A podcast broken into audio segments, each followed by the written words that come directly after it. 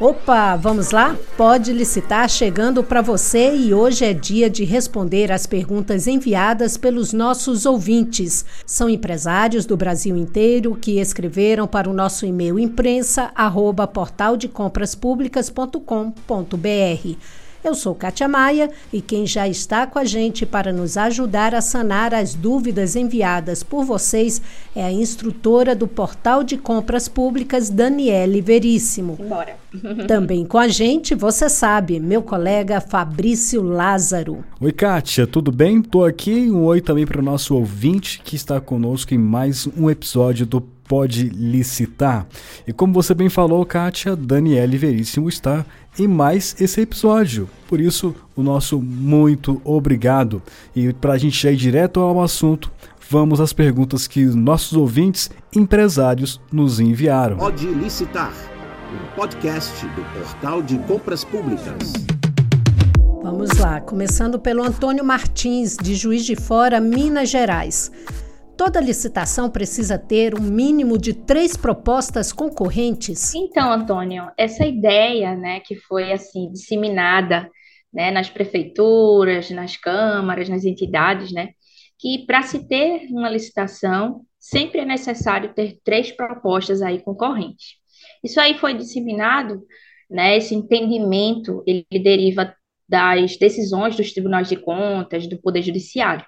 Porém, existem muitos casos que três orçamentos, né, três propostas, não são suficientes, e em outros é possível ter a presença de apenas duas cotações, duas, dois preços, ou até mesmo de um único orçamento, tá? Essa enorme variedade que a gente tem de objetos de licitação, é muito provável que existam né, situações onde o mercado seja bastante restrito. E dessa forma, não vão existir muitos preços, ou seja, existem poucas empresas que fornecem esse determinado serviço ou produto. Isso aí pode gerar uma dificuldade grande em obter orçamento necessário para a licitação. Porém, né, a gente pode assim, vamos destacar isso, né, ressaltar que essa restrição, né, vamos dizer assim, restrição mercadológica, ela não pode ser, né, vamos dizer assim, responsável por uma pesquisa de preços com poucos preços, tá? A gente só pode dizer, né, na obtenção dessas cotações que não há preços ou que só existe uma empresa naquele ramo, ah, a gente só conseguiu dois preços dessa licitação, né, se for justificado, tá, que não tem interesse no mercado ou até ausência de fornecedor suficiente. Então, a gente pode dizer o quê?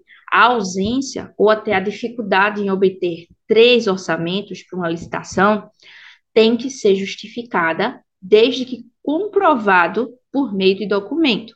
Então, se num processo de licitação é, restar evidenciado que o responsável pela pesquisa ali dos preços consultou diversas fontes, fez vários contatos com possíveis fornecedores, verificou contratos anteriores e mesmo assim não teve êxito na obtenção dessas três cotações, aí dessa forma ele pode utilizar um preço ou até dois preços, tá? Tirando aquela obrigatoriedade de se ter três pesquisas, né? Três contratações, três propostas de preço. É, a próxima pergunta é da Silva Costa, de Aracaju, Sergipe. Ela pergunta, é, Dani, o que é inexigibilidade e o que é dispensa de licitação? Então, Silvia, antes da gente responder essa pergunta, né? É, licitação, vamos deixar assim bem claro, são processos administrativos obrigatórias para a contratação de bem e serviço pelo poder público, tá? Mas existem situações em que há ali, vamos dizer assim, uma situação especial em que não vai existir um processo administrativo de licitação, tá? É, essas situações que a gente tem, tanto na antiga quanto na nova lei, são os casos de dispensa de licitação e os casos de inexigibilidade, tá? É importante entender que as duas são maneiras diretas de contratação, tá? Que é o quê? Que não há necessidade de um processo convencional de licitação. Apesar das duas possuírem a mesma finalidade, que é a contratação direta, existe diferença entre a dispensa e a inexigibilidade. A dispensa de licitação a gente tem previsto os 18 casos no artigo 75, que ocorre por conta de situações excepcionais pré-estabelecidas na lei, tá? Esses 18 casos que a gente tem no artigo 75 são taxativos, ou seja, só vão existir aqueles 18 casos. Já a inexigibilidade ocorre quando é totalmente inviável executar competição, tá? A gente tem previsto no artigo 74 e nós temos ali cinco casos, tá? Porém, esses casos não são taxativos, são exemplificativos, ou seja, pode surgir no futuro novos casos de inexigibilidade de licitação. Para que haja esses casos né, de aquisição que aconteça por meio ou de dispensa ou de inexigibilidade, é necessário sempre abrir um processo administrativo, tá? Então, vai se surgir ali a fase interna da licitação, e quando se tiver, né, aquele processo administrativo interno, vai se ver ali a necessidade de uma contratação direta. É preciso ter a documentação detalhada de todos os possíveis motivos para a escolha, a fim que se justifique o porquê eu estou dispensando a licitação ou até contratando diretamente por meio de inexigibilidade, tá? E esse pedido tem que ser validado e regularizado conforme a lei. A dispensa de licitação, como eu disse a vocês no artigo 75, é permitido somente aqueles casos que estão ali, os 18 casos, tá? Não há possibilidade de outros. Nós temos dispensa de licitação por baixo valor, casos em que a licitação restou fracassada ou deserto, situações em que o Ministério da Defesa pode fazer compras ali de fardamento, de armas. Então, existem diversos casos bem diferentes, tá? E nessa forma, né, a gente também tem inexigibilidade. Como eu disse a vocês, no artigo 74, existem cinco casos. Um dos casos que a gente teve de inclusão de inexigibilidade foi o credenciamento, que é muito utilizado ali no ramo das licitações, né? Então, já que a gente já sabe um pouco aí a diferença né, entre dispensa de licitação e inexigibilidade, né? A gente tem todos os parâmetros, a gente tem os princípios para comprovar tudo isso e poder utilizar e realizar uma compra direta por meio delas. Flávia Filgueiras, de Campinas, São Paulo. É verdade que é dispensável a licitação para aquisição ou restauração de obras de arte e objetos históricos? Então, Flávia, a gente já tinha né, essa situação na antiga lei de licitação, artigo 24, e na nova lei de licitações a gente tem esse caso aí elencado tanto no artigo 6 no inciso 18, tá? A gente tem ali falando sobre restauração de obras de arte, de bens de valor histórico, tá? E a gente também tem no artigo 74 que isso aí é um caso de inexigibilidade de licitação, tá? Ou seja, eu não tenho ali a obrigatoriedade de se ter um processo de licitação, tá? Por que, que não se tem esse, essa obrigatoriedade? Porque esse, esse bem que vai ser restaurado, ou esse, esse prédio público, que tem esse valor artístico ou até histórico, ele é tão especial, ele é tão é, diferente, vamos dizer assim, que não é necessário se ter a licitação. Por quê? Porque as empresas que vão participar, ou até a empresa, né, ela vai ser especial para realizar aquele tipo de restauração, tá? Então, não se há, nesse caso, uma obrigatoriedade de realizar a licitação nesses casos tão especiais, né? Restauração de obras de arte, de bens de valor histórico, prédios, né, que são tombados por, por valor histórico, aí podem realmente ser utilizados e serem restaurados por meio da inexigibilidade de licitação. A próxima pergunta, Dani, Kátia e nossos ouvintes, é, vem de Belo Horizonte da Cláudia Gonçalves. Ela escreve o seguinte: Somos uma empresa especializada em restauração de obras de arte e museus. Se o caso for prestação de serviço para efetuar a restauração do prédio público de notável valor artístico, integrado ao patrimônio histórico, aplica-se a inexigibilidade de licitação? Então, Cláudia, a gente tem essa previsão, como eu disse anteriormente, tanto no artigo 74, né, é inexigível a licitação quando é inviável a competição, e aí a gente tem os casos né, na linha G, restauração de obras de arte e de bens de valor histórico. Mas a gente também tem, no artigo 75, no inciso 4 na linha K, aquisição ou restauração de obras de arte e objetos históricos. E aí a gente tem aí contratação que tenha por objeto, né? Aquisição, restauração de obras de arte e objetos históricos de autenticidade certificada, desde que inerente às finalidades do órgão ou a elas compatível. Então a gente tem essa diferença.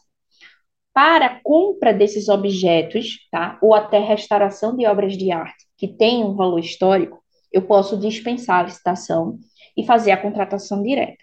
E também, como é mais específico para você, né, você nesse caso faz a restauração, né, nesse tipo de objeto ou até de prédios públicos que tenham valores artísticos, pode sim ser feito por meio da inexigibilidade de licitação. Ou seja, não teria nesse caso competição. Você iria participar né, como empresa sozinho. Então, se só existe, vamos dizer assim, você naquele local que realiza esse tipo de restauração, se só existe você que faça esse tipo de serviço, não precisa, nesse caso, a administração pública fazer um processo de licitação comum. Ele pode te contratar diretamente, porque você, nesse caso, é a única no local ou que faz esse tipo de serviço. Então, é inviável que tenha competição. Então, eu posso te contratar diretamente para realizar esse tipo de restauração, né? Esse tipo de é, trabalho artístico, né? Desses valores artísticos, desses tipos de patrimônio histórico. Ana Fonseca, de Valinhos, São Paulo. Empresas com menos de um ano de atividade podem participar de licitações? Então, Ana, é, esse, esse tipo de pergunta assim, é bem importante, porque a grande parte dos fornecedores, principalmente novos fornecedores, né, novas empresas, sempre tem essa dúvida. Nenhuma empresa ela pode ser impedida de participar de licitação por não possuir, vamos dizer assim, o balanço patrimonial, né, em virtude do tempo de existência ser menor que um ano, tá? A primeira, vamos dizer assim, etapa para a gente montar uma empresa para participar de licitação é definir o tipo de empresa que será criada, tá? Essa decisão deve levar em conta vários fatores, como tamanho da empresa, quantidade de proprietários, a quantidade de trabalhadores, a natureza da atividade e o tipo de responsabilidade legal, tá?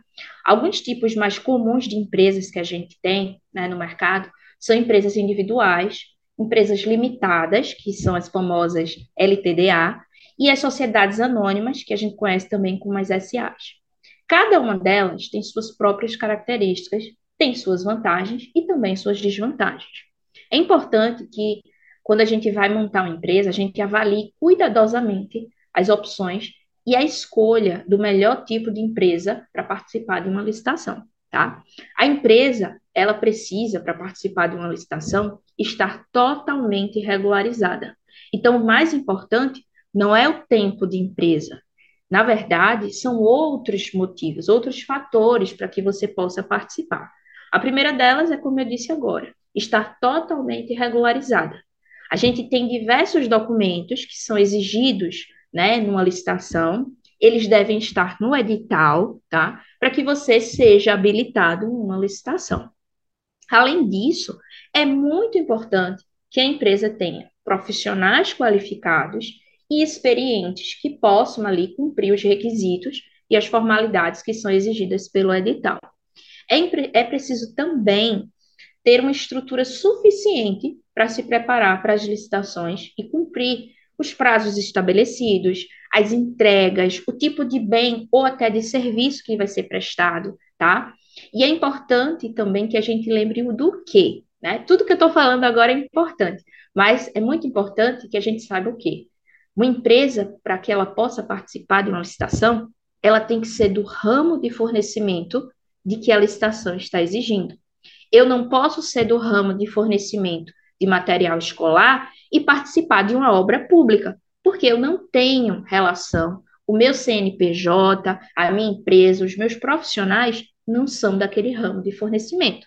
Então é importante lembrar disso, tá? tá? Mas isso de, da empresa ter que ter mais de um ano de existência para participar da licitação, isso não é verdade, tá? Você pode participar, uma empresa recém-criada, mas você tem que estar de olho ali nos documentos que estão sendo exigidos, o tipo de entrega, os profissionais que tem que constar na empresa para poder participar, ok? Bom, esse é o episódio de, de, número 36 do Pode Licitar e dessa vez em uma edição especial com perguntas de várias pessoas de várias localidades do Brasil que são empresários que estão querendo entender um pouco mais desse mundo, né, Kátia? É isso aí. Bom, e agora a pergunta vem de São Paulo, é, quem faz a pergunta é o Flávio Simonetti e ele diz o seguinte: sobre os documentos apresentados para a habilitação em uma licitação, se o licitante for filial todos os documentos deverão estar em nome da filial? Então, Flávio, essa sua pergunta é muito importante, porque eu já vi muita licitação ter problema por causa disso. A gente tem que sempre, sempre lembrar o quê? Qualquer licitação pública, né, a fase de habilitação, ela vai apurar ali a idoneidade e a capacidade do licitante para ser contratado pela administração pública. Essa apuração, ela vai ser realizada com base na documentação apresentada pela empresa, que vai ser ali, efetivamente, né, que ela vai executar o objeto que vai ser ali licitado. Isso implica dizer o quê? Se uma determinada empresa, ela é organizada sob a forma de uma matriz e tem várias filiais ou até uma filial, existe uma regra de apresentação da documentação de habilitação. Se for a matriz quem vai executar o objeto licitado, toda a documentação de habilitação a ser apresentada tem que ser expedida em nome da matriz. Se a, uma das filiais ou a filial, quem vai efetivamente se obrigar a entregar ou executar o objeto da licitação, toda a documentação de habilitação tem que ser encaminhada em nome da filial tá? Então, não é porque a gente tem o mesmo nome, que eu sou a filial dessa matriz, que pode se misturar as documentações, tá? Cada um ali, quando vai participar, se é a matriz que está participando da licitação, são os documentos dela que tem que ser colocados ali para apresentação das habilitações. Se é a filial, são os documentos da filial que deverão ser apresentados, ok? Aproveitando essa pergunta do Flávio Daniele, e se o licitante for matriz e o executor do contrato for filial, a documentação deve ser apresentada com CNPJ da matriz e da filial simultaneamente? Então, preliminarmente, os documentos de habilitação numa licitação devem ser aqueles que se referem à empresa que participou do certame. Ou seja, aquele CNPJ que concorreu no processo de licitação. Portanto, se houve a participação da matriz, é dela que deverá ser a documentação. Se houve a participação da filial, os seus documentos é que deverão ser apresentados. Não é possível a participação de uma e a entrega da documentação de outra, tá? Então, se a empresa vencedora participou da licitação como a matriz, a habilitação deverá se fazer dos documentos da matriz e não com o da filial, e vice-versa. Se eu estou participando da licitação, se eu estou colocando a proposta, se eu estou colocando o lance, se for o caso, como matriz, e eu ganhei a licitação, os documentos a serem apresentados deverão ser da matriz, tá? E se for ao contrário, se foi a filial que participou, são os documentos da filial, tá certo? Perfeito.